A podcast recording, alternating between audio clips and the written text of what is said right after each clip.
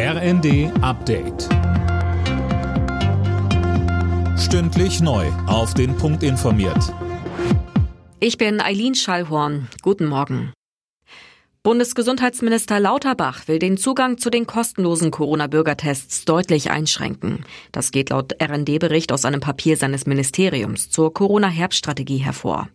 Sönke Röhling, das dürfte ja heute auch Thema beim Treffen der Gesundheitsminister sein. Ja, wie es heißt, sollen nur noch bestimmte Patienten Anspruch auf einen kostenlosen Test haben, zum Beispiel wer Corona-Symptome hat oder wenn der Gesetzgeber einen Test vorschreibt. Ansonsten ist Ende des Monats Schluss damit. Zuvor hatten die Länder bereits kritisiert, dass sie möglicherweise bald selbst für die Tests bezahlen müssen, weil der Bund kein Geld mehr dafür bereitstellt. Streit gibt es auch um den Corona-Kurs der Bundesregierung generell. Die Länder kritisieren, dass sie noch nicht wissen, wie es weitergeht und welche Maßnahmen sie bei Bedarf einsetzen können.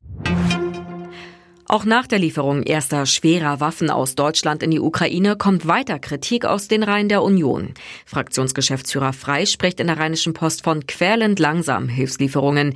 Ähnlich äußerte sich der Verteidigungsexperte der CDU-CSU-Bundestagsfraktion Kiesewetter im ZDF.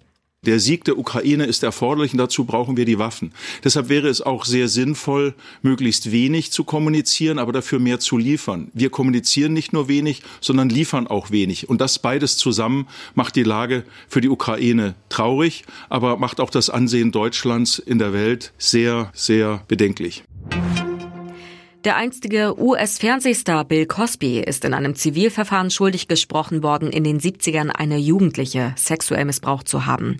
Eine Jury verurteilte den 84-Jährigen zu 500.000 Dollar Schadenersatz an die Frau, die damals 16 Jahre alt war.